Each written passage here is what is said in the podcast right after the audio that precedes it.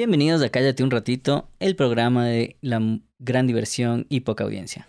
Estamos aquí con una invitada especial, eh, Ana Cristina Franco, eh, con quien no hemos hablado antes, quien no ha estado antes en el podcast. ¿Cómo estás, Ana Cristina? Jimmy, ¿cómo estás? Gracias por invitarme. Nada, bien, estoy tranqui. ¿Tú cómo estás? Yo también. Hoy ha sido un buen día. Hoy salí a montar bici un rato y eso yo cacho que siempre ayuda. Claro que apenas salía a montar bici y regresé y estaba muerto de hambre, entonces de ahí a chanché. Entonces, en plan así, bajar, quemar calorías no es que funcionó tanto. Pero para el ánimo, ambas cosas funcionan bien. Sí, es bacán andar en bici. Eh, Ana Cristina, eh, tú, tú eres un poco de todo, ¿no? Eres escritora, eres guionista, eres cineasta, eres actriz, eres mamá, eres... ¿Qué más? Cuéntanos un poco de ti. un poco de todo, qué chistoso. Sí, o sea, yo estudié cine y, y luego como que me dediqué más al guion, como que eso me, me he especializado más con los años en el guion. Y bueno, actriz la verdad no, porque la verdad actué en, esta peli que hicimos en el INCINE en el 2009 y de ahí ya no he vuelto a actuar. Bueno, actué un par de cosas, en un corto del Joe. Y eso sería, dijiste vos. sí, ya fue. Sí he actuado en un par cortos más, que en cosas, pero cosas chiquitas, pero de ahí no, no es que ejerzo eso, tampoco es que estoy entrenando ni que estoy teniendo clases de actuación ni nada. Entonces, como que como actriz como que no, no sería justo definirme. Ajá. Ya. Y de ahí... Pero sí, em, ¿porque no te gustó tanto o solo porque otras cosas te interesaron más? Es como que yo actué porque quería actuar ese personaje. Entonces me interesaba actuar ese personaje, pero de ahí en general como actuar, en general no me interesaba tanto. De ahí, ah, eh, ajá, de ahí eso, pero igual sí me interesaría. Ahorita quería justo este año volver a, actuar y me quería meter en clases de actuación otra vez y como volver a cogerle la nota, pero justo vino la pandemia y ya, ya nada. Claro. Ajá. Te tocó más bien clases de yoga por Zoom. Exacto. Mm, me parece que es un poco raro que haya gente que hace las dos cosas, ¿no? Como detrás de cámaras y frente a la cámara. Yo ponte, soy... Yo puedo ser como payaso y actuar personajes entre amigos. Ajá. Pero ya me prenden la cámara y soy. El guavas es igual. Me prenden la cámara y ya me vuelvo así un bloque súper. Claro. Súper sin gracia. me, me, congelo y es como, es que no sé. Y si es que no es un personaje así como súper exagerado, no puedo hacerle a lo sutil. Lo sutil mío suena robótico, creo. claro, lo sutil siempre es lo más difícil, yo cacho. Me acuerdo que igual para mí cuando actuaba en ese tiempo era como que desnudarse y llorar era lo más fácil realmente. Y de ahí como que me acuerdo que había una escena que tenía que saludar con el guardia y seguir caminando nada más. Y era lo más cagado que he hecho, así como solo decir buenas, buenas tardes y seguir caminando. Eso Me identifico full con eso, porque con los panas hemos hecho así cortos, varios, con, el, con el Pancho y otra gente. Y a veces me toca a mí hacer de extra, pues. Y soy, y justo cuando hago de extra, soy como el man que está en la fiesta, el man que llega y que, que se despide o lo que sea. y son las cosas más cotidianas y sencillas. Y salgo, bueno, me voy de la fiesta, chao. es terrible, no puedo. El extra tenso, así. Claro, en cambio si me, si me hicieran un casting de, de, no sé, asesino en serio, claro. frescazo, invento cualquier huevada y, hago un acento armenio, gracias, lindísimo. pero, pero así, tu, tu vecino de la, de la tienda no, no puede. De ley, es súper difícil. Sí, realmente es lo más cagado. Al menos para mí. Pero verás, yo sospecho que tú y yo tenemos en común eh, el amor por el lenguaje y el amor por las palabras.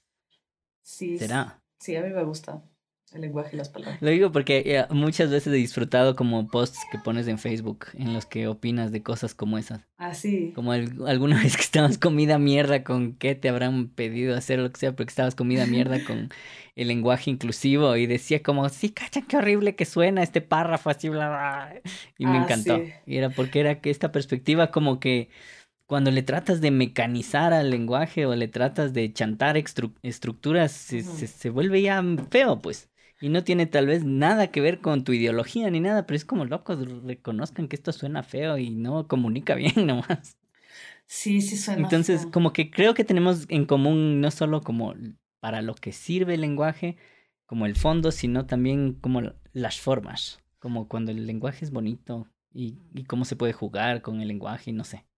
Claro, sí. O a capaz me estoy inventando y esto es toda una percepción mía y a vos te vale ver. No, a mí sí me importa un montón cómo suena. Hay palabras que solo suenan feo y punto, suenan feo y ya. Pero igual también es subjetivo, ¿no? Porque para lo que a unos nos suena feo, a otros les suena bonito.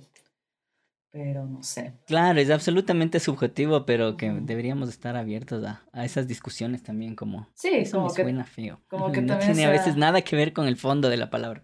Y yo sí te he dicho eso, puerperio me parece una palabra horrorosa y hasta me confundo el rato de decir como qué, Sí, qué viene primero, si la E o la U, y es Es, es hecho para trabar la lengua esa huevada de palabra horrible. cierto que decías eso, qué chistoso.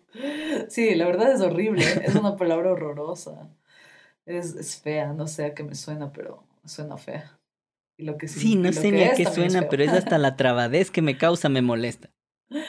Sí, es fatal. Me acuerdo que yo no sabía lo que era y empecé a leer un libro de Laura Goodman, que es una, una escritora que habla mucho de maternidad, cuando ya nació Lucas, y eh, decía el puerperio, el puerperio, era Mm. como que, no, o sea, yo creo que cuando empecé a leer seguía embarazada y leía eso y decía, Dios mío, qué feo, era como que solo como familiarizarme, irme familiarizando con los temas y las palabras, así el léxico de la maternidad, era, era como feo, era así, decía, no puede ser que, o sea, sonaba como anticuado, o como como, Claro. como abuela con Te daba bata. empacho eh, al decir la A palabra. la abuela, suena a la abuela con bata tomando el caldo de gallina, sí. Claro, hay palabras que te evocan cosas, imágenes que tal vez nada que ver solo con- por el sonido, porque las asocias con cómo suenan otras palabras o qué sé yo. Sí, a mí me sonaba eso. Y, y sí, y era como, ¿qué es esto? Y en realidad, bueno, quiere decir posparto. Y, y tampoco es que sea algo muy bonito. Mira lo que significa. Em, ahor- ahorita que lo pienso, tú debes ser una fuente interesante de recomendaciones de autoras. ¿De autoras? Yo personalmente no soy muy de poesía, entonces no podrías decirme qué poesía, qué poetas te gustan, pero más me interesaría como ficción, que es lo que leo. Ajá, pero poetas. Más, mm, más bien, o sea, mujeres. me- como qué, qué recomendaciones tienes de novelistas o, es- o escritoras de ensayo, no sé. Ah, ya, como Porque escritoras justo mujeres. poesía es lo que más bien no leo. Mm, ya, Ajá. ya, chévere. ¿Qué yo? ver. Dos que se te ocurran así ahorita que te parezcan bien chéveres. Hay full, pero a ver, ahorita primero dijiste poesía y de una me vino a la mente Alejandra Pizarnik, que me encanta. Como de mis poetas favoritos. ¿Qué, qué te guste, Pizarnik? Es poe- la poesía. La poesía de ella es brutal. Sí, pero ¿qué? ¿Qué ¿Qué poema? sobre la poesía de ella? ¿Cómo? No, no. ¿Qué sobre su poesía ¿Qué es sobre lo que su te gusta? poesía? No, es que es que qué difícil como Ajá. describir la poesía, pero chuta. Claro, Ajá. ¿cómo te explico? Tienes que leer. Es súper, tiene, utiliza muchas imágenes y unas imágenes súper fuertes y también es muy sensorial y tiene igual como algo oscuro, todo el tiempo como que se está refiriendo como a, no sé, como a unas sensaciones y cosas oscuras. Es, es bien bacán, es, es bien bacán. Y igual la vida de ella fue súper, súper densa, se suicidó, es, es triste, pero era bien amiga de Cortázar. Es bien bacán. Clásica poeta suicida. Sí, como de poetas malditas, mujeres. Ya, Ajá. claro. Como la... Ay, ¿cómo es esta? Yo tenía una ex que le encantaba. La autora de The Bell Jar. ¿Cómo ¿De se qué? llama?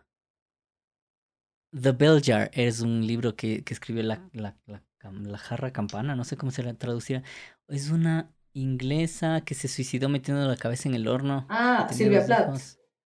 Silvia Plath, Silvia Plath. exacto. Sí, sí, Silvia Plath también es bien bacán. Que un rato leí un artículo eh, así del clásico que está uno navegando en internet y salta de una cosa a la otra. Ajá. Y elucubraban que, que Silvia Plath probablemente no se hubiera suicidado eh, si es que el- las leyes hubieran sido las que fueron solo 10 años después, creo. Porque se cambió como el acceso el, de, del gas, del tipo del gas que usó para suicidarse y se cambió por otro gas. Qué En. Gran Bretaña. Y Y ahí, y ahí cacharon una correlación estadística en que el rato que cambiaron ese gas, eh, se redujeron un montón los suicidios. Qué. Y empezaron a hacer como esta teorización de que lo mejor para evitar los suicidios es, ah, aparte obviamente de que haya buenos servicios de salud o algo, pero las medidas prácticas son como quitar la facilidad, porque se requiere como mucha fuerza de voluntad, digamos, y hay esta onda de que si es que es fácilmente accesible, se dispara la probabilidad de suicidio. En cambio, si es que no hay, digamos, elementos domésticos, por ejemplo, y ya te toca irte a comprar una pistola y pedir un permiso para comprar la pistola, ya no te suicidas. Qué bestia, qué locura, qué foco. Como que, el- que el factor facilidad y accesibilidad influye full. Totalmente, yo creo que sí. Yo justo, justo escribí como una columna alguna vez en Diners que tenía que ver con el suicidio de Silvia Plath. Y lo que yo estaba medio, mi, mi hipótesis atrevida era que, que si la niñera llegaba cinco minutos antes, no se suicidaba. Porque Ah, claro, tal- también, ¿no? Sí. Esas cosas. porque justo ella había, era justo, además otra cosa que influyó full, era que ese año había sido el invierno, uno de los inviernos más fríos de Londres. Entonces imagínate el frío como Sí, y correlacionado con bastantes suicidios, con más suicidios que otros años de lo que yo cachaba. Ujú, creo que sí. Entonces era el frío y ella había pasado como súper deprimida en su casa con sus dos hijos, así en una onda súper heavy. Y, y justo, no me acuerdo exactamente cómo fue, pero de lo que había leído, justo no fue la niñera, se tenía que ir y no fue. Entonces, yo, yo te juro que yo decía, si llegaba, no, no pasaba. O sea, porque hay como de esos días en que Claro. todo está mal y es como toda esta cosa que está, que no avanzas con todo, que es como todo liado, lo doméstico, la escritura, lo, no sé, los guaguas. Y yo, nada, eso ponía así como que justo lo que dices de los suicidios, que como que ya saliste a comprar algo y ya no te suicidaste. Entonces yo decía como que, que te salven de ti misma, ¿sí? Claro. Ajá. Muy... Y bueno, no- nos desviamos un poco. Entonces, Pizarnik. Ah, y ahora. Sí, pero ¿sabes cuál es la que más me a- gusta? como novelistas, Quentin. A mí, mi escritora favorita es Anais Nin. Ella me encanta y me encantan los diarios de Anais Nin. Ajá. Y es porque ¿Y qué, te ella- gusta de cómo escribe ella?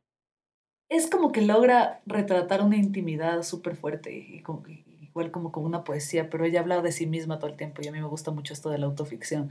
Habla de ella misma y habla igual de las Mm. relaciones, como que tiene una manera muy inteligente de, de percibir las relaciones y para la época era súper interesante, así como la man cachaba las relaciones y cómo las descifraba y como igual iba siempre donde psicoanalistas y se, y se autoanalizaba y, y como que habla mucho igual del deseo, así como, y era súper amiga de Henry Miller, entonces como que ella es súper extraño cómo tomaba la vida y el arte, como los límites entre la vida y el arte era, eran súper ambiguos en el caso de ella, como que estaba probando en la vida para escribir y en la escritura para vivir, así. Como que estas dos cosas se retroalimentaban todo el tiempo. ah, ya no, ese pipi, pero que estaba como mal la conexión. Ah, ya, ya. Eh, pero bueno, ahorita ya me cambié a datos y ya esperemos que así no se interrumpa. De una. Um, eh, Anais Nin es como la clásica que veo posts con una fotito y frase de Anais Nin por ahí por el internet, pero que nunca ¿En leí. serio?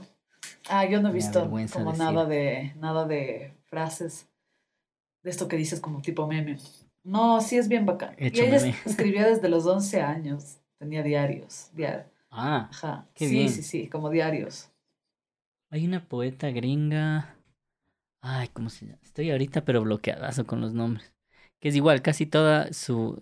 O sea, tiene poquita poesía que medio que no logró publicar, clásico porque era mujer en el 19 en Estados Unidos. Y... Pero como que el- las cosas más bonitas de lo que ha escrito están en sus... en su correspondencia. Como que ahí yo cacho que tal vez de cierta forma hemos perdido bastante, ¿no? Con la pérdida de del uso del correo, porque ya hasta el email está casi en desuso. Ay, de ley. De, de esta forma de expresión de la gente, porque incluso hasta yo te diré, cuando yo estaba en la universidad estaba lejos eh, de Ecuador, entonces me escribía full con, con mis con mis ex compañeros de colegio y toda la cosa, y escribía full y con full ganas y como ah, de mis problemas y de lo que sentía y o de lo de alguna peli que me había encantado y bla bla bla. Y yo cacho que eso tal vez un poco se ha perdido, ¿no? O sea, entre los que no se les da por hacerse blogueros o no tienen tal vez su diario personal, pero aún así esta cierta como interacción, porque no es lo mismo escribir en un diario que con alguien, ¿no? Me parece a mí. O yo al menos siempre necesité, necesité escribirle a alguien, como saber que alguien me iba a leer. Incluso antes de que haya mail, por ahí como en el 98, cuando yo tenía como unos 13, 14 años, ahí em, yo tenía unos amigos, tenía, mi mejor amigo se fue a Chile y nos escribíamos así cartas, y escribía cartas larguísimas, con espero, así, de como 15 páginas y le mandaba y de ahí él me respondía y era tan increíble cuando llegaban las cartas. Increíble. Sí, después, era mágico. Yo también escribí después, full cartas mi de primer papel. novio también nos escribíamos cartas, mi mamá me escribía cartas y, y yo le escribía cartas y era como eso de escribirse cartas, era muy loco. Y bueno, ya luego con el mail también, ajá, lo que dice sí era como que uno también se detenía más a contar cómo está, qué es lo que hace. Ahora no. Claro, ahora todo es como más instantáneo y más superficial. Sí, Entonces yo cacho que se perdió esa forma como de... Porque al final eh, la correspondencia también es como una forma de autoexploración, ¿no? sí, totalmente. Muchas Ajá, veces. totalmente.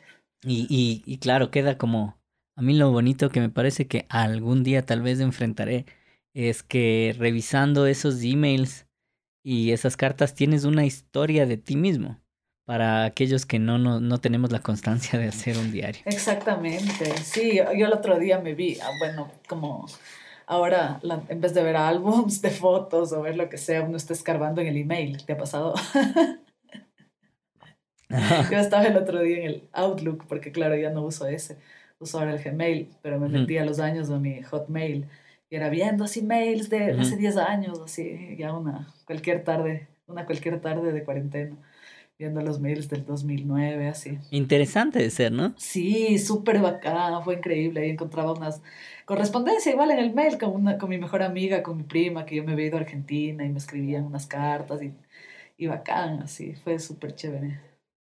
¿Y tú mm, eh, tienes, sigues un diario o en algún punto de la vida has tenido un diario o no? Yo de chiquita tenía diarios, así como a los 12 años tenía como el típico diario con candado, que iba escribiendo cositas. Ujú. Y ahí me gustaba escribir, fue como que capaz mi primer acercamiento a la escritura. Siempre me iba así a- al patio y me ponía a escribir este diario. Pero después, y bueno, después, así como en la adolescencia, llenaba full cuadernos, me acuerdo, escribiendo cosas y escribiendo. Y luego boté, así en uno de los cambios de casa, que me cambiaba full de casa, dije, no, mucha huevada ya, estos cuadernos se quedan aquí. Y les dejé, por muda. Ajá, por Chuta. muda y ahí. ¿Y, y te Sí, arrepientes sí me un poco de eso o no? Sí, sí, claro. Es que también me acuerdo que eran medio llorones, eran como sufridores de esos cuadernos, eran así como, ay, no, que dice que medio emo. Entonces en un momento ya dije así como, no, ya esto ya no quiero como en mi vida, se quedan, y ya les dejé. No quiero arrastrar esa energía.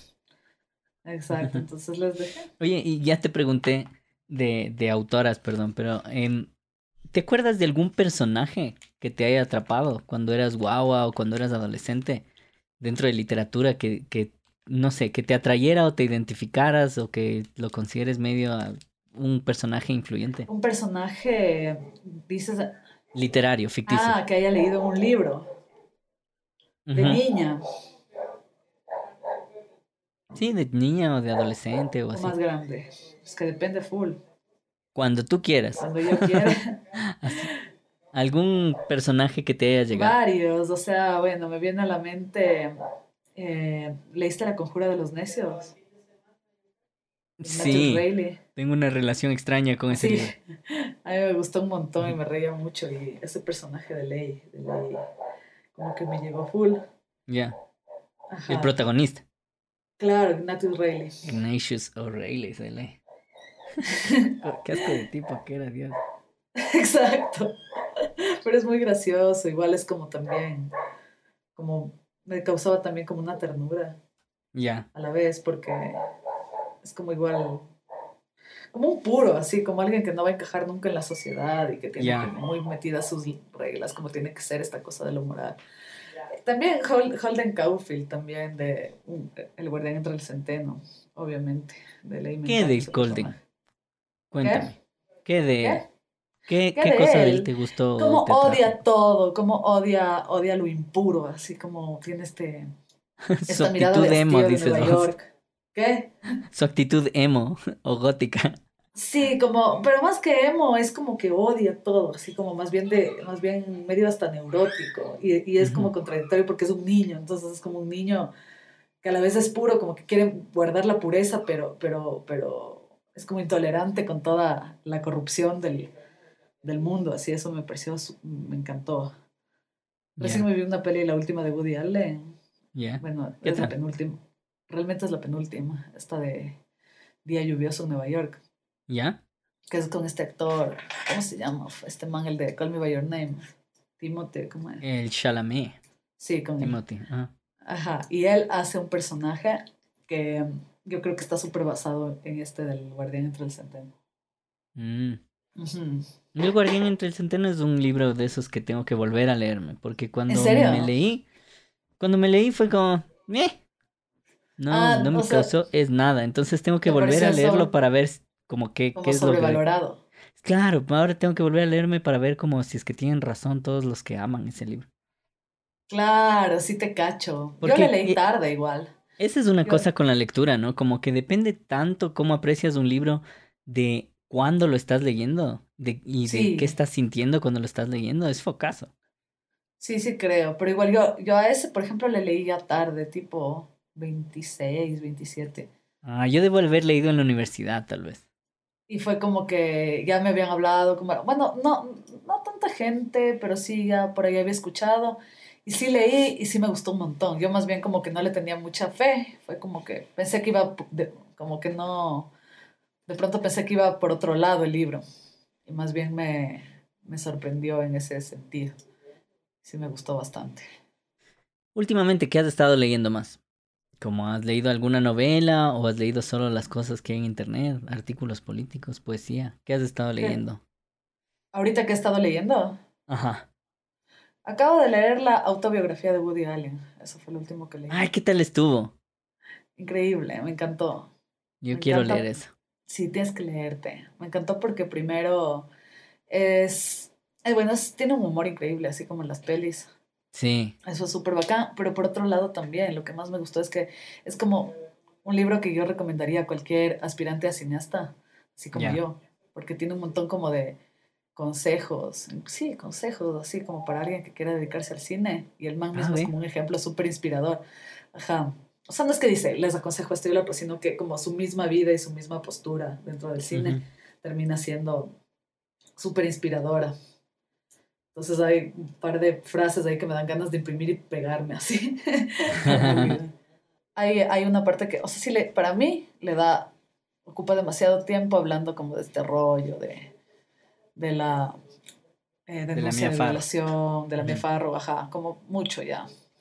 Pero, pero igual Pero- es interesante escuchar. Pero bueno, es que también él no casi no ha hablado de eso. Entonces tal Exacto. vez decidió Sí, como aquí voy a hablar de esto y gracias, no me jodan nunca más. Ajá, es de eso. Es de eso, y es focazo. Es focazo igual. Sí. Sí, yo un rato, un tiempo estuve así bien metido en leer sobre ese caso y Así. opiniones de, diferentes personas y toda la huevada. Ajá. Sí, es, es bien interesante. Sí. pero, pero bueno, eso da para largo, así que capaz de eso lo dejamos para, para otro rato. Sí. Y por ahora se me están acabando un poco las preguntas que tengan que ver con literatura, verás. No importa, mejor, no me Entonces, Hablemos de otra tú- cosa. a ver, pues, pero ahí sí ya. ¿Qué tal si tú me guías? ¿Qué Tómame, más? tómame de la mano a mí y a nuestro radio escuchas y guíanos. Yo nos guío, a ver, ¿de qué podemos hablar? Eh, ¿Qué tal? ¿Qué tal los paseos en bicicleta? Super light. O sea, verás, es que yo, eh, o sea, salí a montar bici ayer y salí hoy, pero en plan solo como para cambiar un poquito de ambiente y me doy así como... Ayer me di solo una vuelta a la Carolina, así medio a toda madre.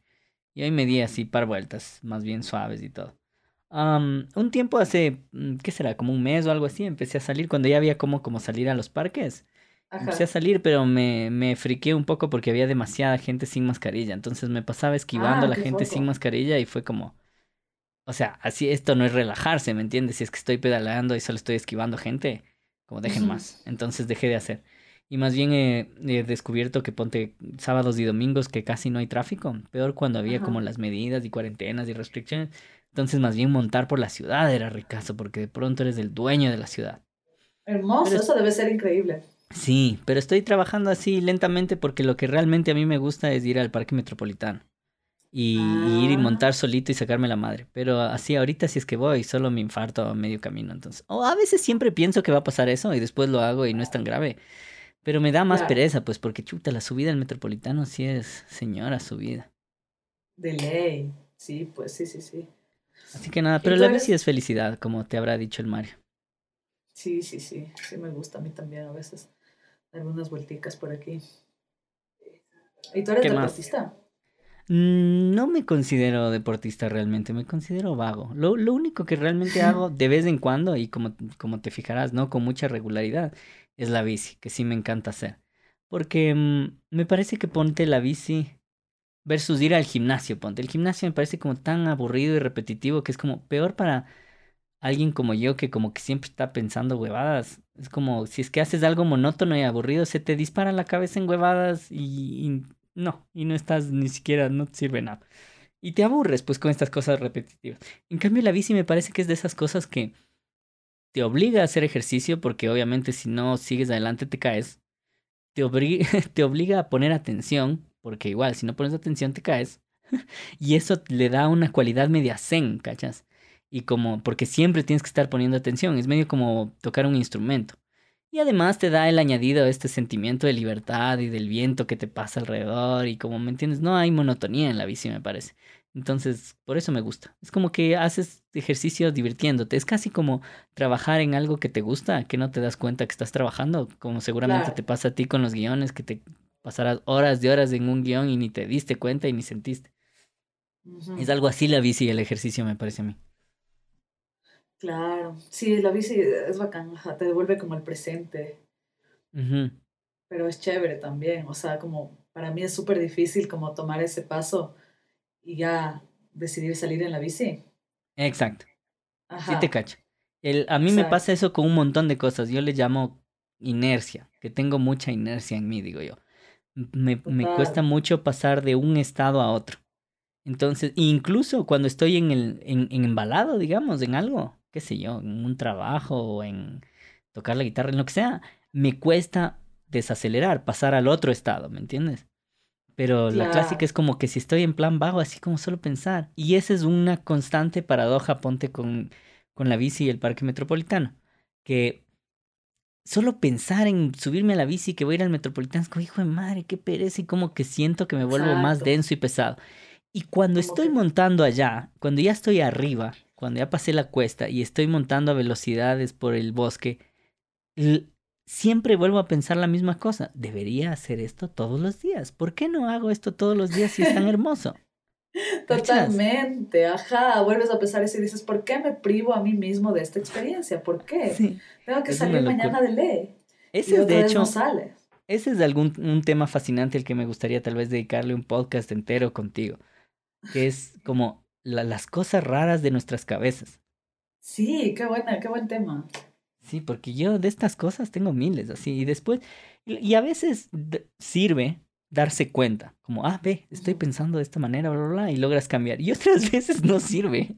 Igual solo sigues repitiendo, es como, qué verga, oops, I did it again. que al parecer es una canción muy sabia y freudiana de Britney Spears. Sí, totalmente. Pasa full. Oye, y cambiando de tema, así radical.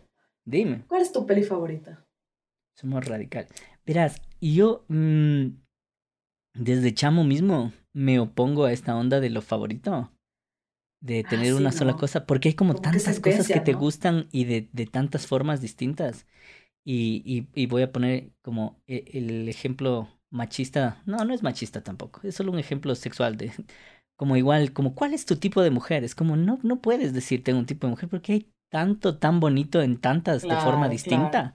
Es más o menos así, me parece, con el arte. Pero sí tengo así en mi mente un borroso top 10 que nunca defino.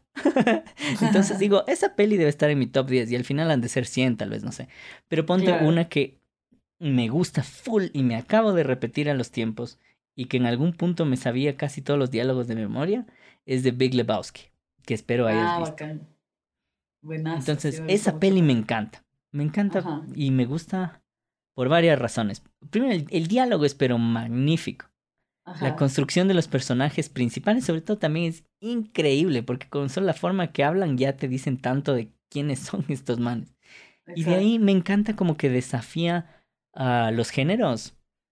No sabes bien qué es. Tanto que tal vez está un poco marcada mi experiencia con el hecho de que yo la primera vez que la vi, la vi en una clase. La vi en una clase de estética del cine. Y claro, Ajá. estaban apagadas las luces y todo, y estábamos viendo la peli, bla, bla, bla. Y pasaban varias cosas y yo me empecé a reír. Y nadie más se reía. Y después me reía más duro y después me daba vergüenza. Es como, creo que, creo que no debo reírme de esto. De esto de chamo inseguro estudiante. Y después ya solo ya no pude más y me carcajeaba y era como, no entiendo cómo nadie más se ríe de esta huevada. ¿Cómo no pueden ver que esto es increíblemente chistoso, cachas? Claro. Y después acabó la clase y yo seguramente, ya no me acuerdo bien, pero es muy posible que yo me haya acercado a la, a la profesora a decirle como, vea, disculpe que me reí, pero ¿estoy mal o esto es muy, muy chistoso? Como- y entonces, Sí. claro, es, y es esta onda, esta mezcla entre que comedia y misterio, como detectivesco. Ajá. Y, y también y me encanta, porque además yo, yo cacho que la primera vez que la vi no entendí muy bien qué pasó. No logré seguir como todos los intríngules de quién estaba detrás de qué y cómo mismo era lo de la estafa y el autosecuestro y eso. Y tal vez porque estaba más perdido en la estética también. Porque hay Sí, huevadas como que eso. me perdí en el sueño del dude y en, el, en los bolos y ni sé qué. Y solo yo me dejo, yo me dejo llevar. Yo creo que soy muy como guagua o adolescente cuando veo peli o cuando leo libro. Me dejo llevar. A veces ni analizo. Y, y a veces sí reacciono y digo como, ¿y, qué, qué pasó esto? Porque estoy solo... Eso es como, literal como que estoy en un bote y me dejo llevar de la huevada y disfruto. Yo tengo un, un amigo que, que tiene varios grados de snobismo a, a lo largo de su vida. Y en algún punto en que estaba un poco más snob decía, es que no, yo no puedo ver una película sin pensar en cómo estarán haciendo, cómo habrán pensado, cómo, cómo filmaron, dónde está la cámara, dónde están las luces, y sé qué, era como loco, yo estudié esa huevada. Y, ni pienso en eso, porque si no, no puedes disfrutar, tienes que ver las pelis como que fueras guagua, porque si estás ahí meta analizando todo, no disfrutas nada, pues. Sí, sí, sí. Pero Yo bueno. también soy así.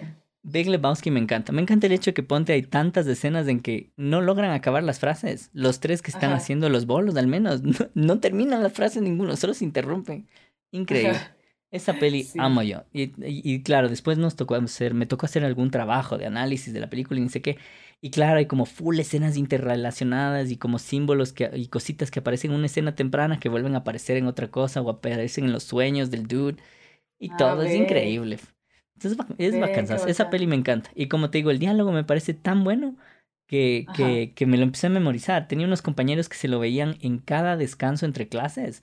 Se ponían a ver esa peli y se sabían de memoria. Entonces yo también me empecé a aprender de memoria los diálogos. Y son deliciosos, pues. Qué loco, claro, sí, son tremendos diálogos. Justo el Pica, Juan. Fernando Andrade quería hacer, me acuerdo que, no sé si era el año pasado o hace dos años, pero era el, eran justo los 10 años de Ya. Lebowski.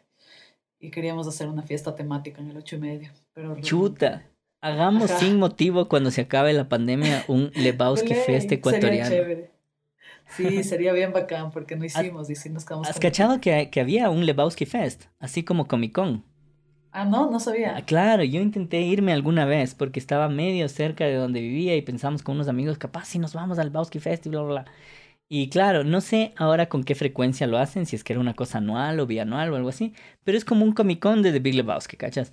Y se junta la Increíble. gente y tienen juegos, tienen paneles, a veces van algunos de los actores y hacen cosplay.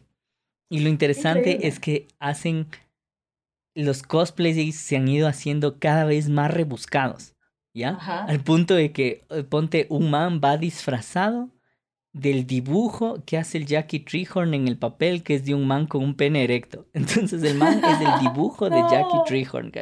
O otro man es que van vestidos, unas dos chicas que van Ajá. vestidas de rubias y con unos vestiditos medios campechanos y les preguntan como, ¿y quiénes son ustedes?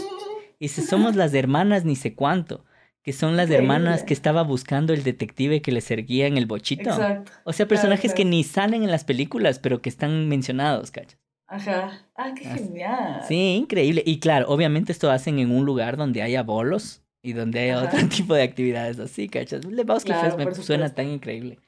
Oye, increíble, ¿no? Sí deberíamos hacer. Que pase la pandemia. Con el Pikachu me pasó algo inesperado recientemente. De estas cosas de millennials. Que recién me mandó una solicitud de amistad a Facebook. Y obviamente le acepté. Porque es, es mi sueño toda la vida. Pero con él, con él me pasó que yo le conocí, él no sé si, y no sé si se acuerda cuando me conoció, y pasamos así cagándonos de la risa, y para mí fue amor a primera vista. Pero como me suele pasar mucho en la vida, eh, sospecho que era un amor unidireccional. Y después como que me lo he topado en la calle o así en fiestas y ya nunca estuve seguro de, este man sabrá quién soy, sabrá que nos conocimos. Entonces ya era aquella noche. claro, es como que ya no me atrevía ni a saludarle porque no estoy seguro que él, que él sabe quién soy. Y ahora con su solicitud de amistad, asumo que medio sabe quién soy. Entonces, seguro que sí. seguro que sí sabe. Claro. fue un día comiendo encebollado en la canoa frente al aguijón, ahí le conocí. Ah, qué buenazo era ese lugar. Sí, que ojalá sobreviva, porque qué bestia, creo que es el mejor bicho de Quito ahí. Era increíble, pero yo años que ya, ya no había ido allá, ¿sí seguía existiendo? Sí seguía existiendo. Ah, seguía Siquiera existiendo. hasta hace un año yo cacho que sí. La que no existiera yo. Ah, claro, claro, eso. yo ya no. Claro, tú ya no existías para este mundo. Exacto, qué cae. Yo como que doy por sentado que ya no existía nomás el lugar. Oye, yo te voy a hacer una pregunta parecida a la que me hiciste, pero más específica. Una peli que te guste de Woody Allen, así, de las que más te gustan de Woody Allen. De las que más me gustan de Woody Allen. Justo ahorita estábamos haciendo con el Mario una maratón de Woody Allen. Volviendo Ay, qué bien. Yo conocí a Woody Allen por el Mario, pues. ¿Por dónde? Por el Mario. El Mario me presentó a Woody Allen. El Mario es el primero que me hizo ver, me, me me contó quién era Woody Allen y tal vez con el primero que vi una peli de Woody Allen fue por el Mario, cuando éramos adolescentes. Ah, qué cague, Él tuvo una fuerte fase Woody Allen en la adolescencia, pues, y gracias a él conocí a Woody Allen. Ah, ve, qué cague. Bien, bien, bien. Mira, a ver, ¿cuál puede ser una que me encanta? Hay full, pero Annie Hall me encanta. Capaz que es de mis favoritas. Annie Hall y Stardust Memories también me gustan mucho. Stardust Memories, yo estoy seguro que la vi y ya casi no me acuerdo. ¿No era de un personaje que cobraba vida? Que es en blanco y negro. No, esa, esa también me gusta mucho y justo la vimos recién. Eh, es, esa es La Rosa Púrpura del Cairo. Ah, esa que es con, con Jeff Daniels, creo que era, ¿no? Sí, sí, sí, sí. Pero es difícil escoger porque hay tan lindas. Pero sí, yo, yo me acuerdo que Annie Hall creo que debe ser una de las que más me gusta. Me encantaba, no sé si estoy confundido, pero me encantaba una escena que están haciendo fila para ir al cine. Ah, esa escena es magistral. ¡Qué hijo de madre! El man se, para... se regresa a hablar a la cámara. ¡Qué bestia! Yo, yo vi eso de adolescente y decía como, no, no podía creer que hay tanta verdad en todo lo que está diciendo. Hay un rato que para a una pareja feliz y le dice como, ¿por qué son ustedes tan felices?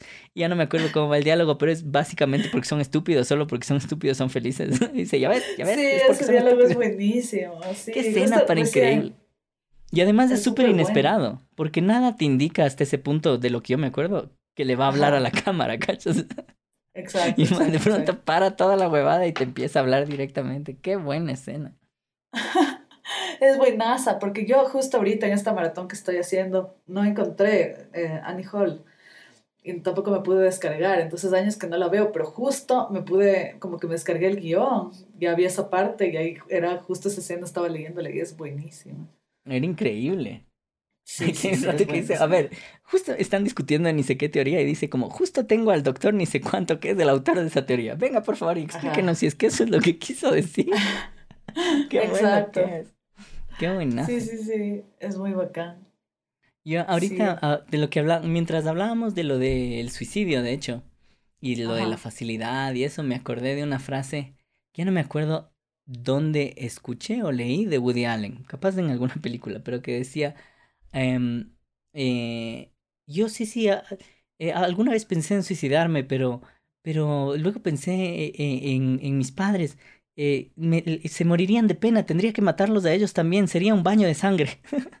Al final por eso no se suicidaba. Qué chistoso. Era en alguna peli debe haber sido. Otra cosa, otra frase que era igual, tipo de, de Annie Hall o alguna de esas pelis clásicas, era como um, algo así como no, no, yo, yo no me deprimo, yo lo sintetizo en tumores y cáncer. Qué bestia, claro. Sí, lo que me llamaba fue la atención de él y que me encanta y admiro full, es como que, y ahí en, el, en, la autobiografía lo explico un montón, es como esa, esa capacidad de no dejarse persuadir como por nada, ni por la buena crítica, ni por la mala. Entonces él, decía como que, imagínate que nunca se ha puesto a leer una crítica que han hecho del man, simplemente le resbala, ¿sí? sea buena o mala. Entonces dice que... Es como, es, es una cierta como, no sé, ¿no? Como ser muy leal a sí mismo de cierta forma, supongo, y confiar en sí mismo, como esto es lo que quise hacer y esto es lo que salió y gracias. Dice, tengo que confiar en mi propio criterio, entonces como que dice, si alguien de repente dice que tu película, si, si, alguien así como en Medio Oriente, un crítico de Medio Oriente dice que tu película es una mierda, ¿te vas a deprimir? Y si al contrario una mujer así en Japón, que se yo, dice que eres un genio, ¿qué, ¿qué vas a hacer? Así, ¿te vas a poner a saltar en laureles? ¿Me entiendes? O sea, da igual, ¿qué más da? O sea, tú haces, tú tienes un criterio y lo plasmas y ya, es básicamente eso, eso es lo que yo he hecho. Y cuando el man ganó el Oscar por Annie Hall, no fue a retirar. Y no lo veo como arrogante, sino más bien como que el man realmente, como que era esa moto, ¿no? Como tener súper claro que no, que él, tiene como claro que para él el arte no se premia, como que está en contra de eso, que es como súper absurdo, ¿no? Y algún rato yo leí de él que decía que como que lo único que le importaba o sea, después de hacer una película, era que el haber hecho esa película le permita hacer otra. Exacto. Como que no, que no le, no pierda la comercialidad de alguna forma, que pueda lograr hacer otra, digamos, que eso es lo único que importa, poder seguir haciendo películas. Y mientras él siga, pueda seguir haciendo películas, no se va a preocupar y ya está. Ajá, sí, sí, sí, totalmente. Eso también es súper interesante que él dice que nunca ve al pasado, como que para él el pasado no existe y que lo importante de hacer la película es el proceso de hacerla mismo, no el resultado. Pero eso de, de, no ver el pasado me pareció, me llevó a mí personalmente un montón, porque también me pasa, ¿no te ha pasado? A mí me ha pasado un montón, así sobre todo después de los 30, que estoy como, ay, qué nostalgia esto, y cuando hice esto, y cómo ver a mis amigos y la vida, era así, la, la, la. Es como que no, no importa, ya fue, así. No, yo ni te cuento, yo estoy en un trip pandémico sobre todo, o sea, yo ya tengo esa tendencia. ¿En un trip Siempre... Ah, estoy en un trip pandémico extra de esa cosa. Porque yo, yo siempre he tenido esa tendencia. Siempre. De, de, ver al pasado. Yo veo full al pasado. Es una cosa ahí, un daño en el chip del cerebro.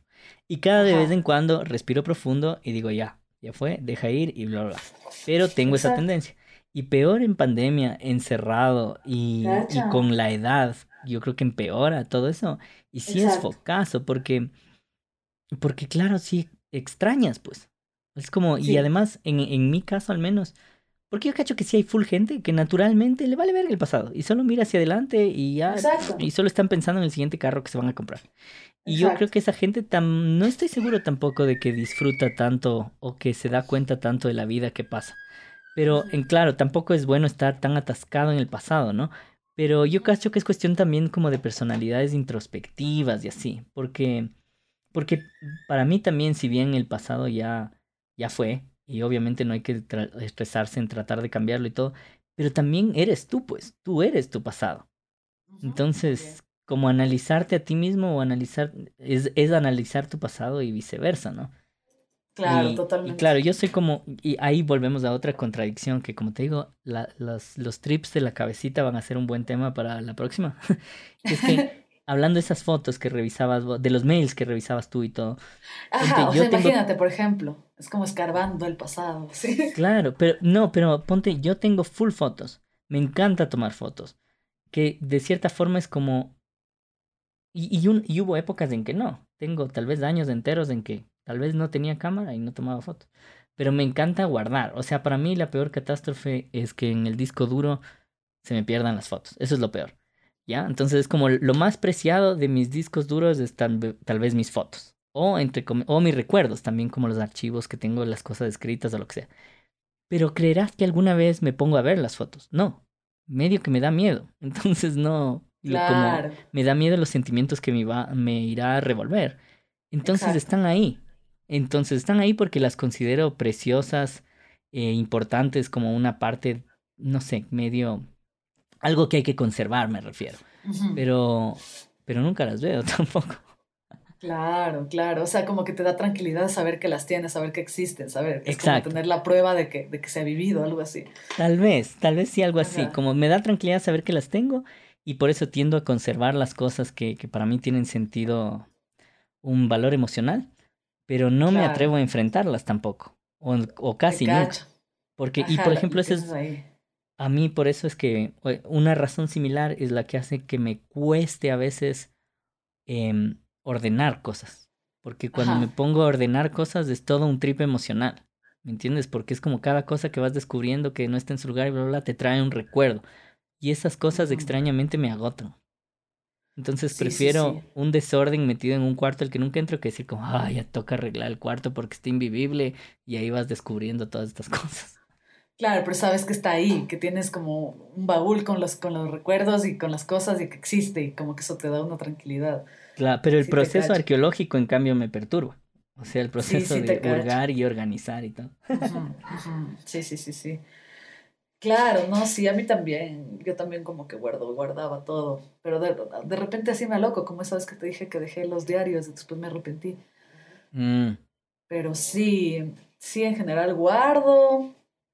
Y después necesito, yo sí me pongo a ver, por ejemplo, ya te digo, de repente se me ocurre ver, revisar el, el hotmail y me pongo a leer las conversaciones de hace 10 años y, y a veces, claro, como sí creo que viene un poco también con la edad, que uno se empieza, te da por recordar y por no sé qué, y la juventud y ni sé cómo.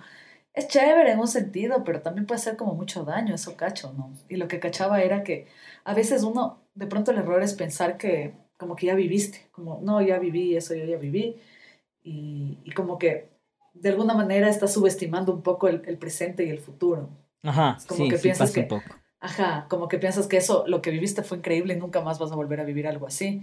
Ajá. Y, y a la vez estás subestimando el, presente y el futuro, porque también pueden pasar cosas increíbles, incluso más. Y también creo que pasa otra cosa, que es que todo tiempo pasado fue mejor, así siempre. Y además, no solo tiempo pasado, sino todo momento que no es el presente.